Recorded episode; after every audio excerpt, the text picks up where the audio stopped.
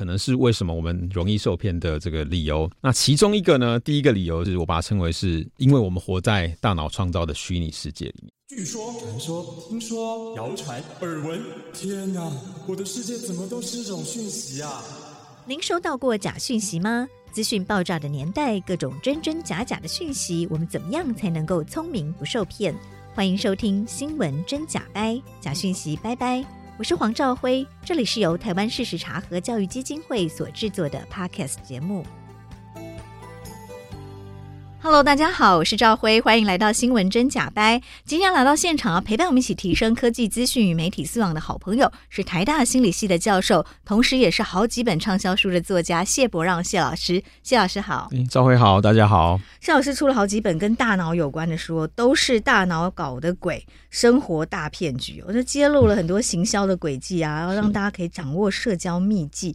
然后甚至有一本书《大脑简史》哦，在讲说生物经过四十亿年的演化，到底大脑一可以控制了哪些因素？嗯、那今天就想跟呃谢老师来聊聊说。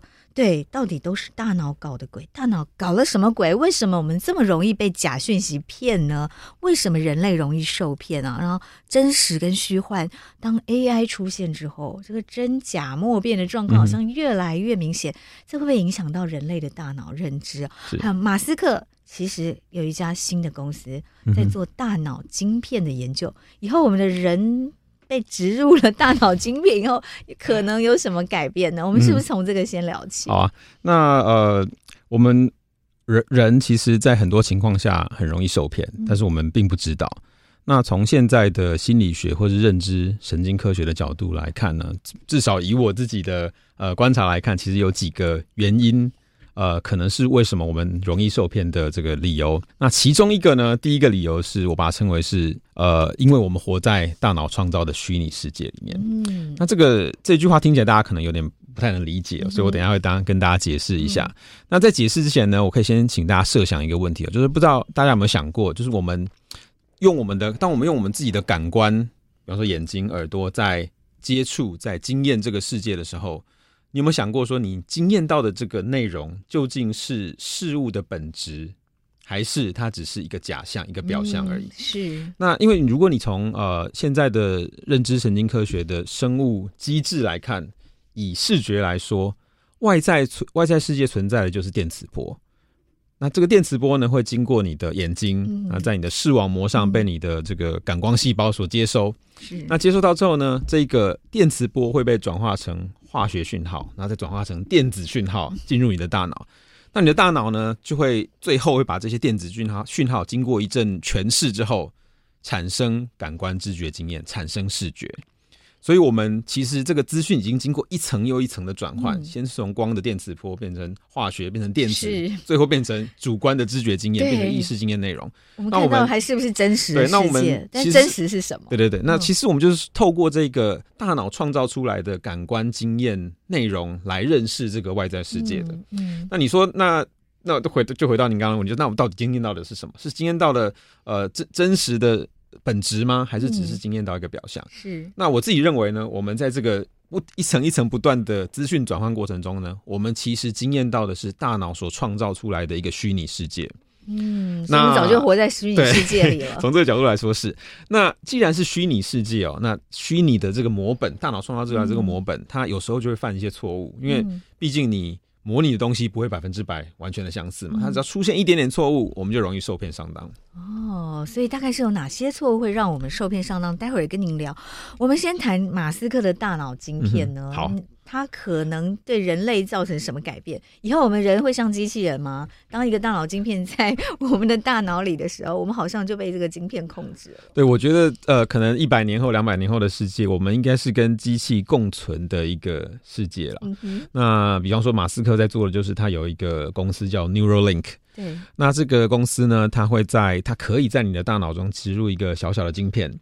那这个晶片呢，呃，理论上来说，它的目标要做到两件事情，一个是读取大脑中的内容，对，很可怕耶。对，那比方说你在想什么，它可以把它读出来。嗯、那有时候，那当然他们宣称说，未来如果你想要讲话，嗯、那你其实不需要动口去讲，人就越来越懒，对，就只要用想的就可以完成，真的就心想事成了，对，对，没错。那那它的好处当然是说，比如说渐冻人，哦，比如说他的肢体障碍，嗯、但是他可以透过脑来。来，或是失语的人，哦，这他可以利用大脑来掌控、保持跟外界的联系。嗯、可是可怕的，真的就是那以前我们说思想无罪，好、嗯，以后所有的思想都是透明的，人还有没有隐私可言？嗯哼，所以我们还有没有自主性可言？不过这个应该是有些时候，有些情况可能不用太过担心了，因为如果这个仪器的资讯的掌控权可以在我们自己手上的话。嗯那理想状态当然是你把大脑中的资讯读出来，为你自己所用。嗯，那如果你能够掌控这个资讯的隐私权，那应该就不用太担心它会被别人拿走。嗯，但这样会担心说，我在植入那个晶片的同时，这个晶片是会影响我。哦，我会这么想，是不是因为晶片在我的大脑里面？做了一些什么事情？对，对，那这个因为像 Neuralink 他们的晶片其实有，刚刚讲它有两大的目标，一个是读取资讯，嗯，就是把你脑中的思想转换出来，要让你不用动嘴也可以讲话。嗯，那另外一个做法就是他把资讯呃写进去，对。那呃，那这个这这个，以后大家都不用读书了，每个人脑袋里面都有一个 Chat GPT，然后就是一生下来就已经有了，对，帮你外挂年的知识，外挂一些记忆，对。那可是现在已经有这些技术啦，就是比方说呃，更早期一点，我们有所谓治疗巴金森氏症的晶片，嗯、或是这个深度脑刺激的装置，嗯，那把这个呃装置植入你的脑中某个部位之后呢，它就可以刺激某一些脑区，让你。原本某些无法正常运作的脑区可以提升它的功能。那比方说像巴金森氏症就会植入一个原本它分泌多巴胺呃这个不足的地方，然后去刺激它，让你可以恢复原本的功能。那所以这个技术已经有了，那只是说马斯克的公司很厉害，他把。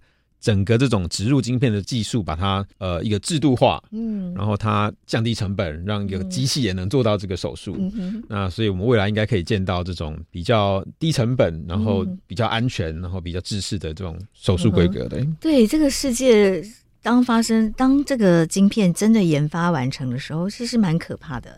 那假设我们有一个人，然后他累积了所有前人的智慧，他当然就是一个很厉害的人，嗯、而且这个他还可以继续读取这个人的知识，所以这个人的肉身会死，可是心灵他的脑是永远不会死的了。应该是可以，这个这个机器理论上来说，应该是可以不断累积一些经验内容。嗯、但是如果和这个晶片互动的主体如果死亡的话，我猜晶片本身应该是无法无法独自运作了，它可能还是需要。比方说移植到另外一个主体上，然后才有办法顺利运作。嗯，对。可是可能用一个这样的方式，就有人是长生不老了。呃，在想象中，这个科幻电影的状况快要发生了。假设有一个独裁者，他想要永远的统治世界，他可以用这样的晶片方式，让他的意志力不断的在掌控一切。对，这个就是未来科幻的一个剧情。那 其实呃呃，像马斯克他自己说，他其实创造这家公司的原因，其实是为了要。呃，对抗 AI，当时的想法是这样的，嗯、因为呃，你可以想象，在未来的世界里面，AI 可能非常发达，那它可能在不管是在呃身体机能上，嗯，那甚至记忆上、智慧上各种判断都比人类强。嗯，那你人类要怎么样在这个环境中跟 AI 对抗，跟机器人对抗？嗯、那其中一种方式呢，就是我们也成为部分的 AI，或是让让部分的 AI 为我们所用。嗯，那透过的方法呢，就是透过这样的晶片，让你可以增强某些能力，然后呃，让你足以有这个。个对抗未来这个可可怕世界的一个能力，嗯、这样的这个呃科技啊，还有这个这样的想法，您觉得就脑科学角度，这些都是有可能？呃，理论上是可能，但是我我我我自己的想法是说，我们在科技发展出来之前，需要的是科学。那我常举一个例子啊，就是说，呃，假设我们现在有一台火箭，我们有任我们有非常强的这个升空火箭升空技术，但是呢，如果你不知道。火星在哪里？嗯，如果你无法透过物理原则去计算火星现在呃它的轨道在哪里，它现在走到哪里，那你徒有一台火箭，你是到不了火星的。嗯。那我们现在的脑科学其实就有点像是这样子，就是呃我们虽然有晶片可以控制神经元，那可以植入资讯，可以读取资讯，但是呢，我们对大脑的每一个部位的呃脑神经。回路在做什么，还不是这么的了解。嗯，所以有时候呢，我们空有这个晶片，可是如果你不知道要去哪里读取语言资讯，你不知道不知道要去哪里读取呃这个音乐的资讯，那你就会像是。空有一台火箭，然后不知道怎么到火星那样。嗯、所以刚刚提到马斯克在透过 AI 来做这样的大脑晶片，在目前的研究上，AI 跟脑科学还有哪些有趣的研究的结合？好，现在啊、哦，其实呃，我自己觉得没有那么乐观了。就是马斯克宣称他可以在十年、二十年年内完成，不需要讲话就可以说话，嗯、不需要戴耳机就可以听音乐，嗯、因为要透过这个晶片直接串流嘛。嗯、那我的看法是应该不会这么快。嗯，原因就是因为我们对大脑的每一个区域的功能认知还非常有限。嗯，那我觉得在脑科学或神经科学呃厘清这些基础的呃基本的生物大脑相关知识之前呢，其实都无法做到这件事情。嗯、那样的晶片啊，在马斯克的想象的那个晶片，那是不是我们人也不需要吃美食？哦，透过那个晶片，我们吃一个很难吃的东西，但它影响大脑，告诉我们的是美食。我们也不用去体验世界，我们的大脑就告诉我们已经游遍全世界。会有这样的状况？对，理论上来说 是可以做到这件事情。人就直接躺在家里。对，理论上来说 可以做到这件事情，就是即使你吃一个很难吃的食物，那我只要刺激你跟美食有关、跟你的享乐有关、跟你的奖赏有关的脑区，那你即使是很难吃的食物呢，你可能也可以借此诱发出一些很正向的一个一个感官经验。对，是。那您刚刚提到是一个未来吗？那目前有做到的是什么？对人类呃有益跟比较可怕的？对，目前最最常用的或者最最实际的一个做法呢，通常是用来，呃，我们把它讲说讲说是神经抑制。嗯，那神经抑制就是说，比方说有些人他可能半身不遂，嗯，那他的脖子以下完全无法动弹。那那透过这个方式呢，如果你可以读取他的大脑活动，你可以放一个晶片在他的控制身体、控制脚的这个这个神经皮质，嗯，那你就可以把他的。意念把他想要执行某些动作的这个神经讯号转变成机械讯号，然后控制机械手臂。那这个是已经目目前已经做得到。那有些人，比方说他已经长期是瘫痪在床的，那他可以透过这个方法，呃，用机械手臂抓取一个啤酒来来帮来来放到自己嘴边。那所以这个呃这个方面是比较常见的。那另外一个方方面也是，就是就是转化语言。那有些人因为特殊的疾病或是特殊的呃伤患，他无法透过他自己的嘴巴发音，可是他可以想，他可以想，他可以想说他自己要讲什么。那一样透过这个技术呢，我们就可以读取他脑中想要讲话的意图，跟他想要讲哪一个语词跟。这个句子，然后把它转化成语音，直接让它可以讲出来。这个已经做得到的一个还不见得成熟，但已经可以做到。对，在科学上已经做得到，但是有没有办法量产？有没有办法让每一个人都能够接触到这个技术？可能还要一段时间。嗯哼，对，就是说现在我们已经可以透过脑波的侦测来知道说这个人在想什么，想做什么了。这个也可以。好，那这个其实是我们现在有一个技术叫呃 functional MRI，那中文应该是翻译成功能性磁振造影，嗯，核磁共振。对，那在医院的时候你就听到核磁共振，基本上就做这个。那我们在科学上有一个是功能性的核磁共振，就是说我们不去看你的结构，我们看的是你大脑每一个脑区在运作运作的时候呢，它消耗了多少氧，我带了多少氧，然后借此去推论说，哎，哪一个脑区正在做什么事情。那透过这个方法呢，我们现在可以去。逐一检视每一个脑区，嗯，比方说有一个脑区叫呃，在在我们的头颅的后方，嗯，这个枕叶，枕叶就是我们靠着枕头的这个这块区域。那这一区呢是视觉皮质，嗯，那我们现在已经可以做到一件事，是说，如你可以去用功能性磁振造影去照它的视觉皮质。那我们透过观察里面的大脑神经变化，我们就可以推论说你眼前的事物大概是什么。嗯，那所以我们就可以基本上，呃，我不需要问你，我光看你的大，光看着你的大脑活动，就知道你现在眼前正在看着什么。嗯，这样可以用来做什么？这样可以，其实可以做很多事。比方说，呃，有一个有趣的应用是说，他们想知道人在做梦的时候正在梦到什么样的内容。啊，是。那一样，我们如果透过这个套方法的话，我们可以在不叫醒他的情况下观察他的。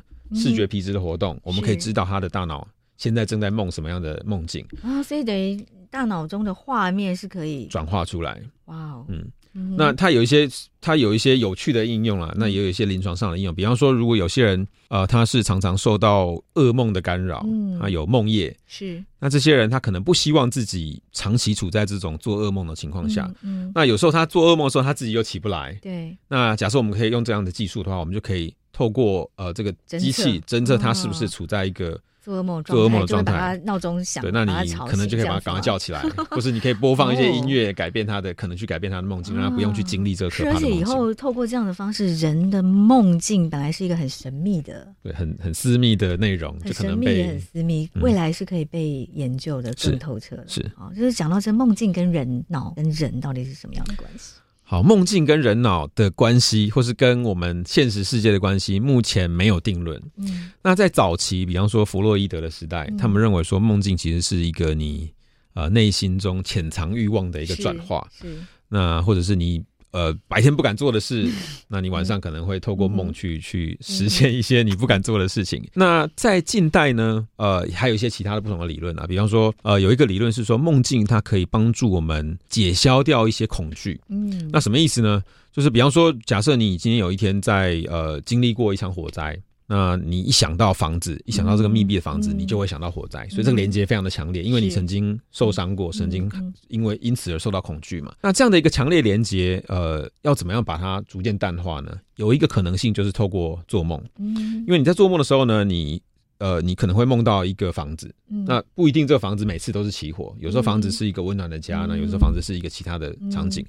那你的原本房子跟火的连接就会逐渐被淡化，因为梦中什么可能性都有嘛。那你在日常生活中可能就不敢，因为你第一次火灾后，你可能就有阴影，好几天都不敢进到一个密闭的房子里面。那梦境就可以。啊、呃，透过一种比较安全的方法，那、嗯、透过一种比较无厘头的方式，把你把帮、嗯、你把原本你害怕的东西产生一些比较良性的连接，然后淡化掉这个恐惧。嗯、好，那还有一个理论是比较更近代的，就是神经科学呃发展出来以后的一个理论，是认为说梦境其实没有什么大不了的，它就是随机讯号的一种诠释。那因为我们知道，在我们大脑。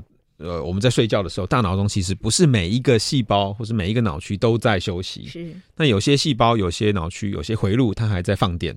那所以有些有时候释放出一些讯号。嗯、那我们的大脑呢，是一个非常喜欢说故事的一个、嗯、一个、嗯、一个结构或者是一个系统。对。他只要看到蛛丝马迹，他就想要诠释它，想要帮你编织一个故事，帮你去、嗯、呃圆一下，说到底眼前发生什么事情。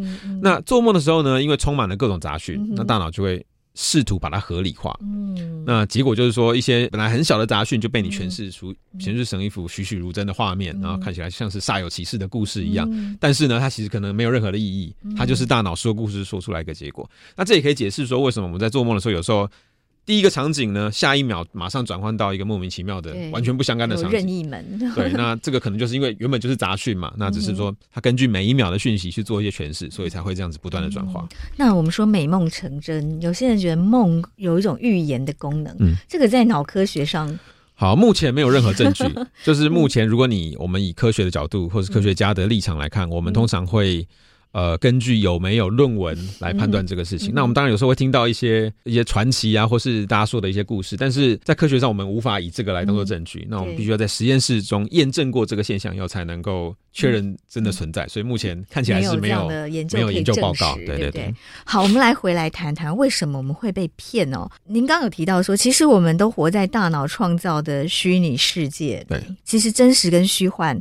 尤其有了生成式 AI 之后，哦，大家现在的虚拟主播可以做的跟真人一样，然后他可以学人的声音讲话，讲的也非常好。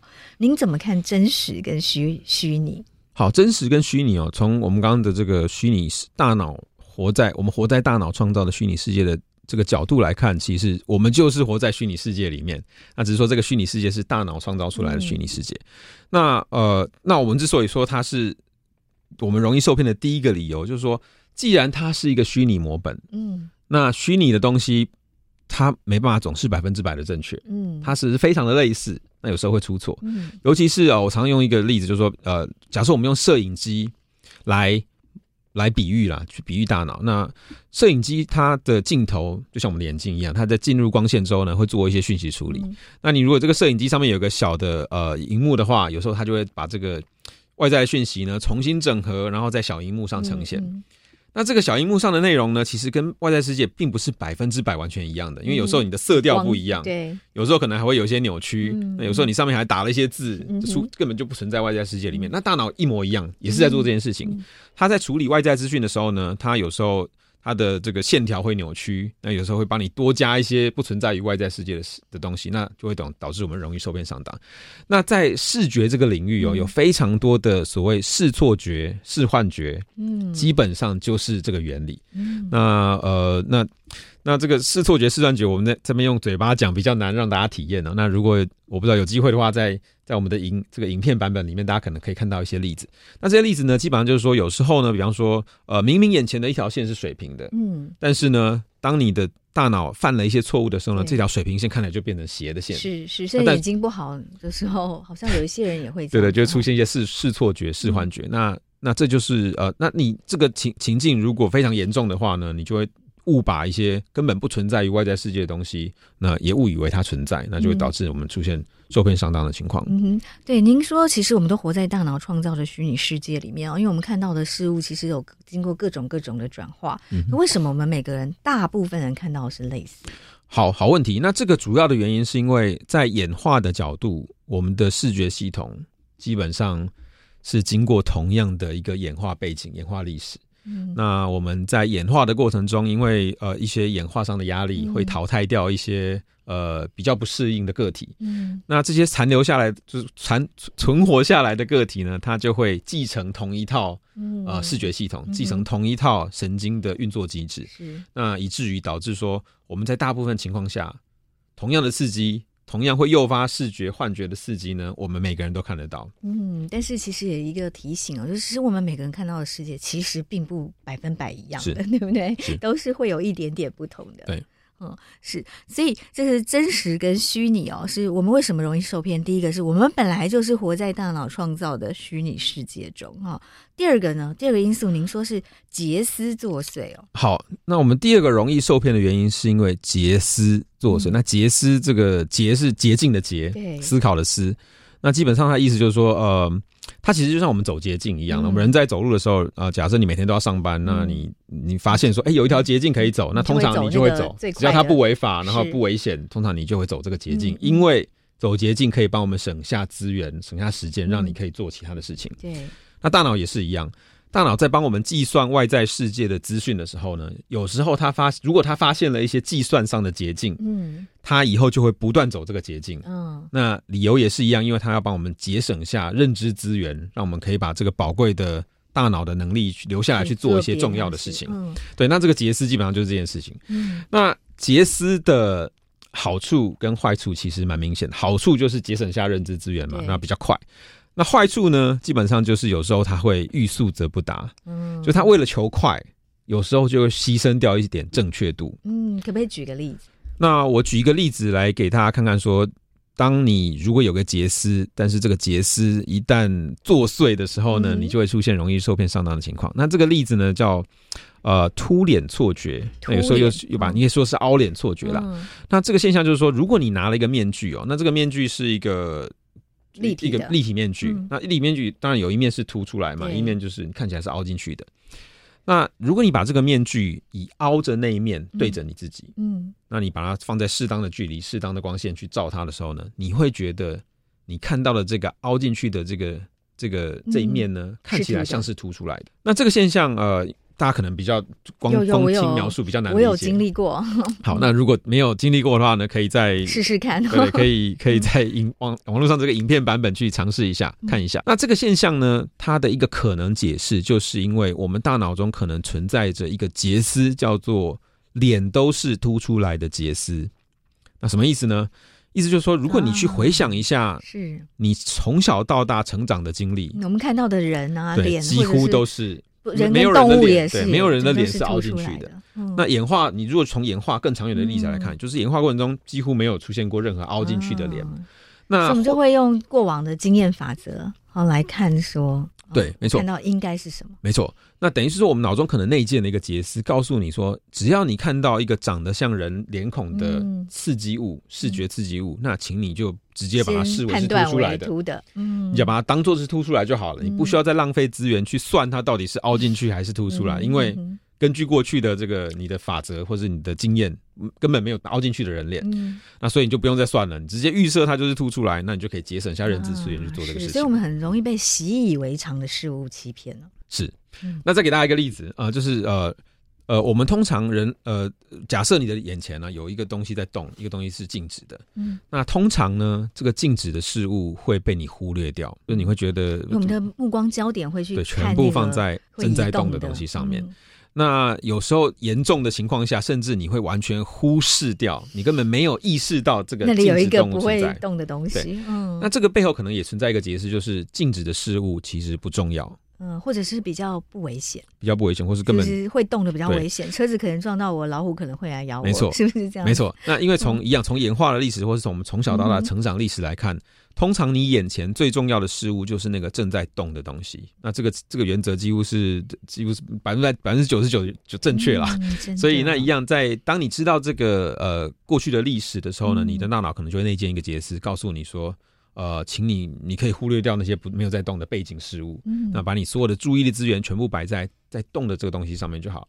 那这样呢，你就可以节省下认知资源去做其他的事情。欸、真的，谢老师有一个很好，这些都是很棒的提醒哦，提醒我们大脑就是会呃，就是用一个比较比较节省资源或者说比较偷懒的方式哦，嗯、好来影响到我们的认知。我们待会再跟您继续聊，我们先休息一下。我们今天的 DJ 博瑞帮我们点一首歌。好，谢老师刚刚跟我们分享，就是这个大脑为什么容易上骗，然后也提醒了我们，哎，该怎么做，或是应该要去注意什么事情，让自己的大脑可能不这么容易受骗。那刚刚听了前面的节目，我想听众朋友可能会想说，哇，原来我们的大脑每天就是看起来它没有在做事，但其实里面非常的复杂，然后做了非常非常多的事情。那我们有没有可能让大脑停下来呢？想当然的是不可能嘛。但是我们接下来可以透过一首歌的时间，让大家自己好好休息一下。要分享的这首歌是。宇宙人在二零一七年发行的右脑专辑的《不用大脑》，不用大脑，在我们的日常生活当中不可能不用大脑嘛、嗯。但是我们可以透过音乐好好来消化休息。刚刚谢老师刚刚跟我们讲的这些内容，好，我们来听听《不用大脑》。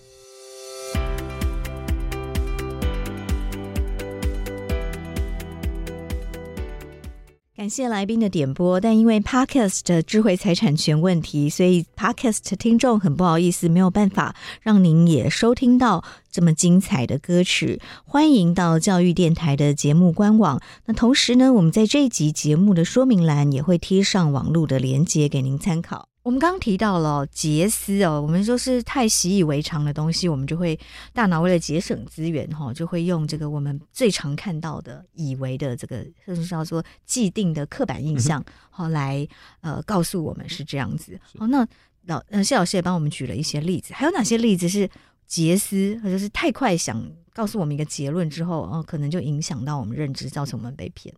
那呃，在节思方面哦，其实我们人类有一个。呃，蛮强大的一个杰思，嗯，它是呃来自于心理学上的一种完全完形视觉法则。完形，对，完形是 其实是来自来自德文啊，叫 Gestalt，嗯。那它指的是说，呃，我们在感知世界的时候，有时候是感知到一个整体，嗯，不是感知到部分。嗯，那它主要是它有一些，比如说是跟这个有关的。啊，是说我们看到一个东西的时候，是看到整体。对对对。嗯，那那那这个法则里面有几个简单的原则哦，比方说。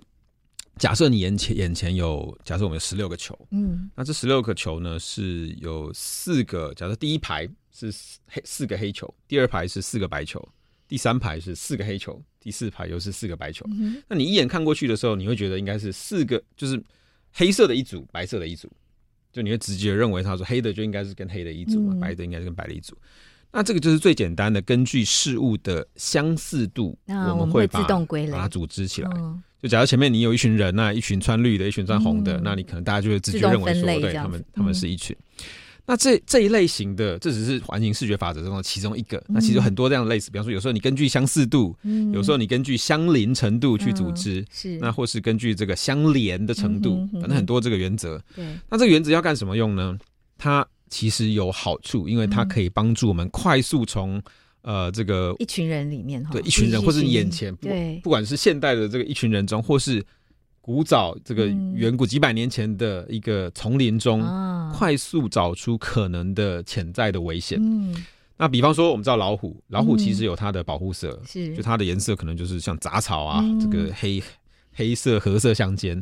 那如果它是处在一个杂草里面，基本上我们很难看见。嗯、那它的所谓的保护色或是伪装呢，就是用来欺骗我们视觉系统用的。嗯、那我们的完形视觉法则呢，就是为了要反制它的欺骗。嗯就是、为什么？怎么反制？好，因为说你如果去仔细看老鼠、老虎的脸上的斑纹，嗯、它其实比方说有些白色，那有些有些是黑色，嗯、有些是黄色。那可是这些白色跟黑色呢，它其实有某种程度的相邻度。嗯。跟相连的程度。是，那我们就可以透过刚刚讲的这个完形视觉法则，把这个白色的全部组合起来，嗯、告诉你说前面有一个东西，应该是有白白的一坨。嗯，那这个一坨呢，可能就不是野草而已，它可能有某个东西在那里，嗯、它可以帮助你提高警觉，告诉你说，哎、嗯。欸，这里可能有个东西。嗯，那这个就是所谓完形视觉法则这种解释的好处，嗯、因为它可以帮你快速抓出说眼前是不是存在了某个不应该属于那边的东西。是。好，那但是呢，有时候这个杰斯会帮倒忙啊，跟刚刚讲的例子完全一样。嗯、就有时候呢，你可能会在草中，嗯，看到一群，不，比方说一团绿色的东西。嗯，那这个绿色呢，可能就是刚好那一批草就是比较绿而已，嗯、是它可能并不存在任何的动物在那里。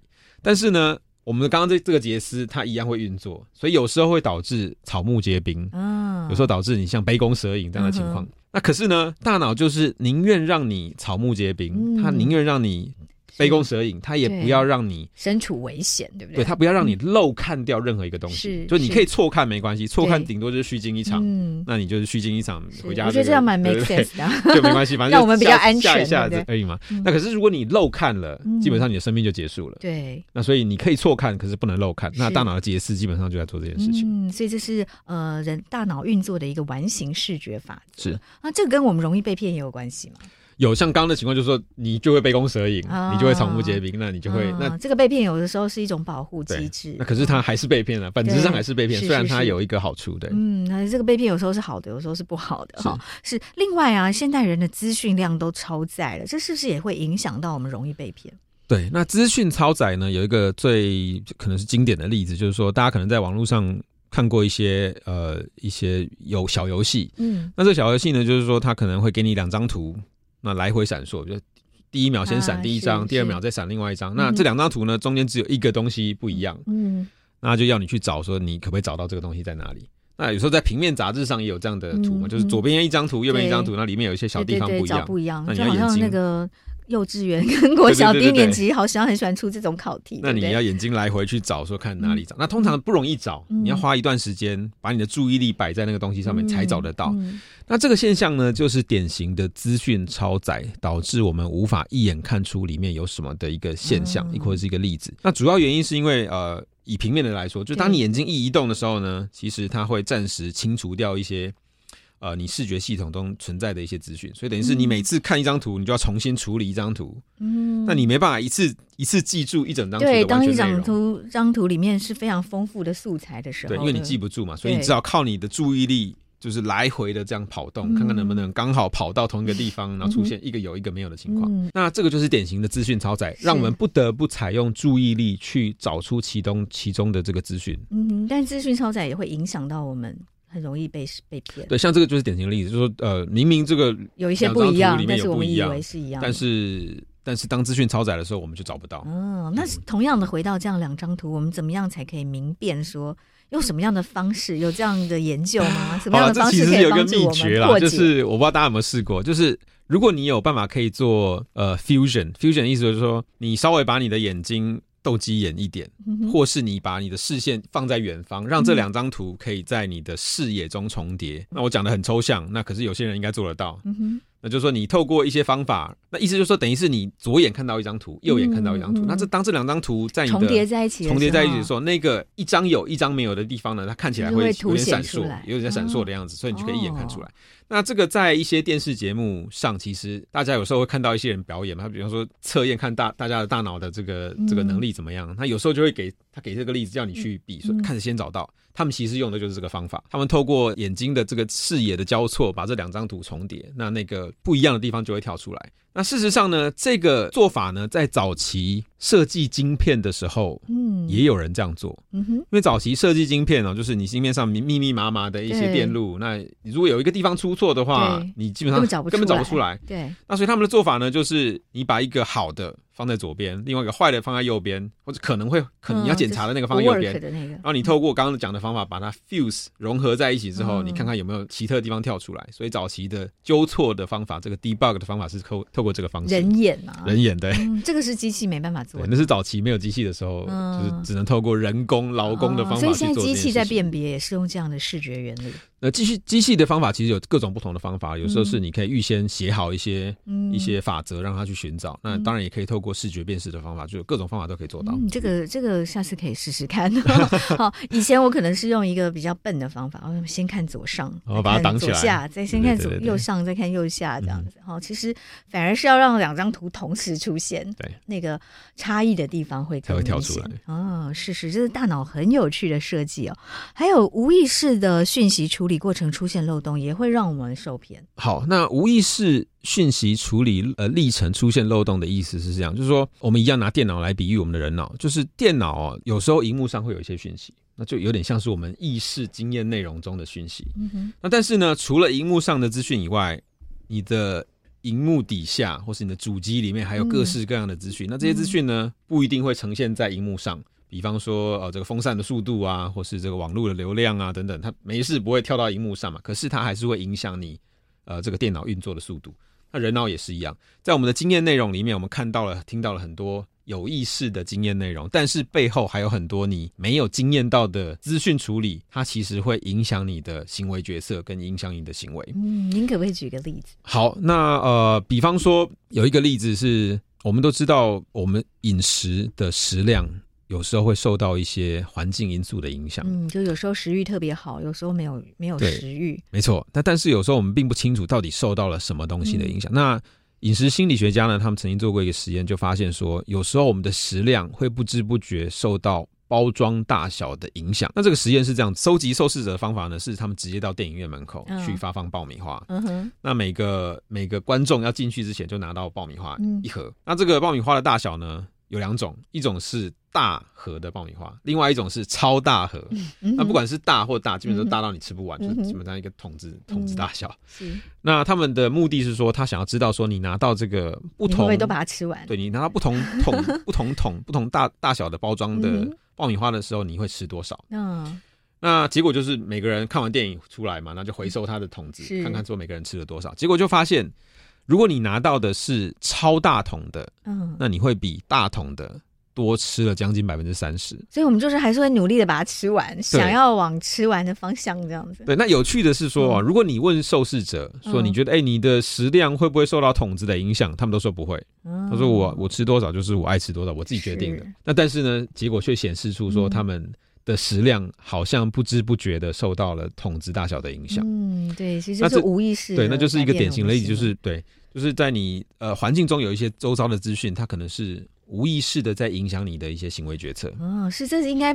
大量的在运用在各种广告行销上，对不对？对，没错。还有哪些广告行销的手法是我们要小心的？好，那再给大家一个例子哦，就是说，呃，刚刚讲的是视觉资讯影响我们的行为嘛。那在英国的一项研究也发现说，那这是在也是在很有名的期刊上发表的。他发现说，音乐也会影响我们的销售行为。嗯，那这个研究呢是在英国的一个卖酒的商场做的。嗯、那他们就选了一个特定时段。那这个时段呢，有时候播放德国音乐，嗯，有时候他们播放法国音乐，他们想要知道这个音乐的 会不会影响大家的购买，对，会不会影响他们买酒的这个欲望哈，买酒的行为，对，嗯，那结果就发现播放德国音乐的时候呢。嗯德国酒的销量就会占到七成以上，就那个时段。啊、那如果你播放的是法国音乐，那个时段的法国酒销量就会达到七成以上。嗯、是。那一样，如果你在结账的时候问这个消费者说：“哎、欸，你刚刚有没有注意到音乐是什么？”他们可能说：“我我我我不太知道什么什么音乐。嗯”那你问他说：“音乐会不会影响你买什么酒？”嗯、他们说：“不会，因为我就是爱喝什么酒我就买什么。是是”不过这前提是那那个呃卖场的消费者是同时听得懂德国音乐。对，可是他这个音乐其实都蛮，比方说巴哈，嗯，那大家听到的可能就知道是是德国音乐，是是是就是很很很明很明显的一个类型的很经典的代表那个国家的音乐。对，那重点就是说，呃，受消费者其实都不认为他们会受到。音乐的影响，但是他们的结果根据统计或者根据就确受到影响，然后我们就接受那个暗示，然后影响我们的行为。哦，对，所以这就是您那本书都是大脑搞的鬼哦，这个行销轨迹、社交秘籍，是不是很多也是跟这个环环相关？对，就是我在第一，那是我第一本科普书嘛，那里面就讲了很多。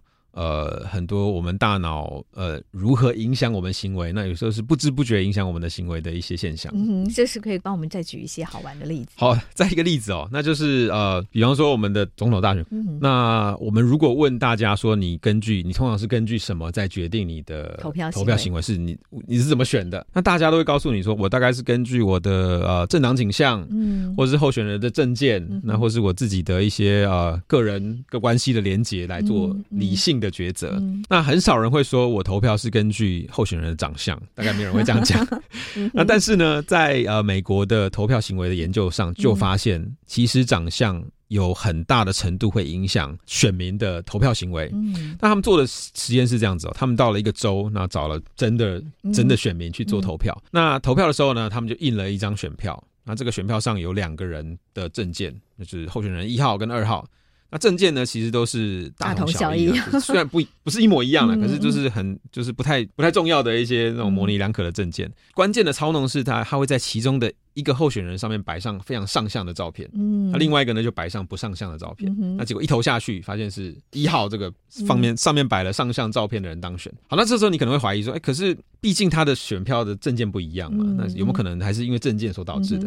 所以他们做了第二次实验。这次实验呢？把证件调倒换，对，一模一样的选票，那证件一一一模一样，证件没有动，可是他把照片的位置换了，就这次把照上相的照片呢放到。二号的这个位置，嗯、那结果一投下去，还发现二号又当选了。啊！那那个上相不上相是同一个人吗？同一个人，对，同一张照片，他、哦、其实是同一个人，对，同一张，就是就是这个，啊，他是两个不同的人的照片，但是在做第二次实验的时候，只是把两个人的位置对掉了，对，那就发现啊，不管怎么投，都是上相的那一张照片 当选。好，那这个差距有时候可能到达百分之十八左右啊，所以就是说，当你的一切条件都一样的时候，嗯、你的长相可能会决定。百分之十以上的一个差距，是。那可是这个在现实生活中可能不会差距这么大了。承认这样子，一来是大家不不愿意承认，二来是现实生活的投票中，毕竟还有其他的变相，比方说真的有政党啊，那所以你的你的你的长相的差异，可以造成的差异可能就不会这么大。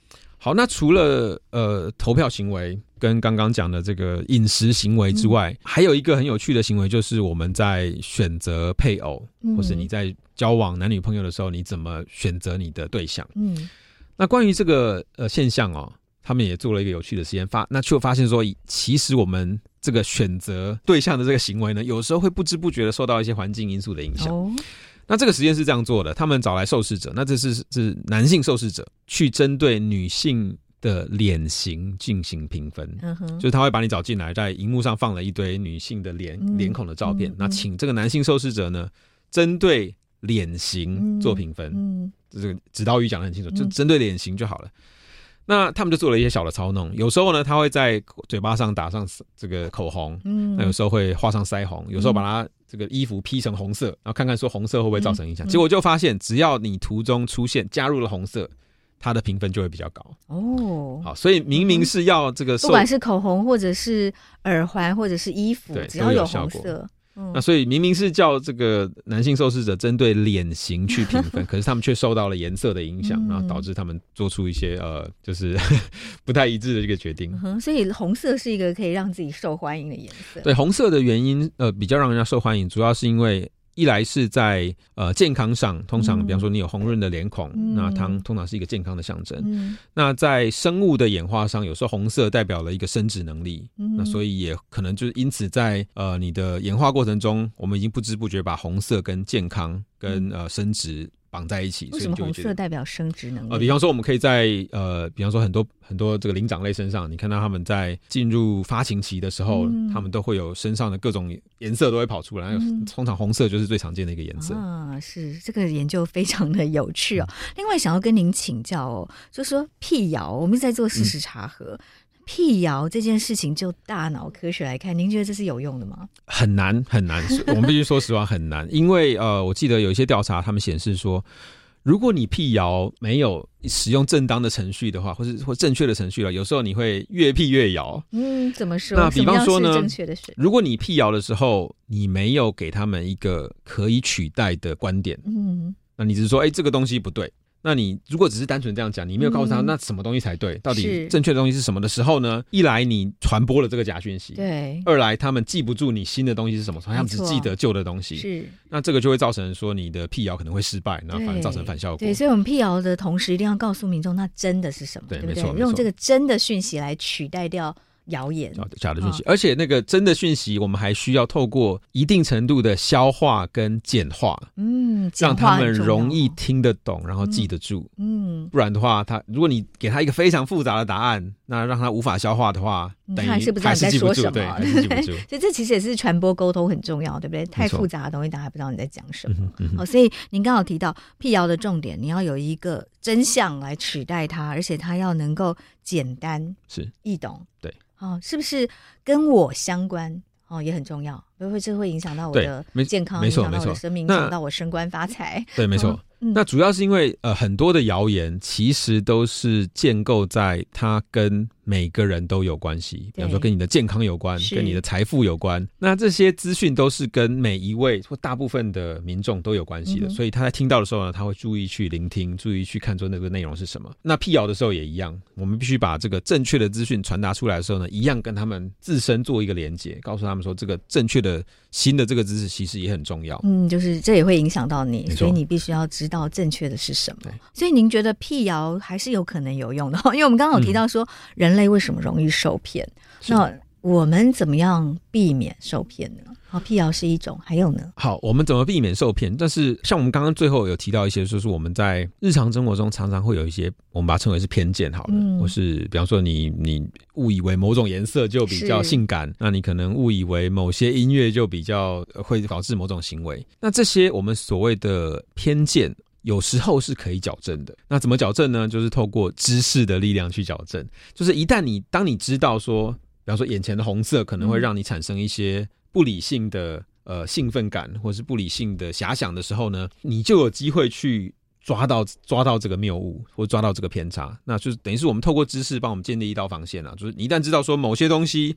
一旦出现的时候，它就会导致我们出现偏差，那你就有机会去防范它。嗯，所以我觉得最好的做法其实就是透过知识。当你知道了这个世界上存在着非常多的偏见、非常多的可能会影响你行为决策的错误资讯的时候，你就有机会去做防范。嗯嗯，是，所以这是呃防止被骗的方法。嗯、是，那我们还是平常可以多做什么事情？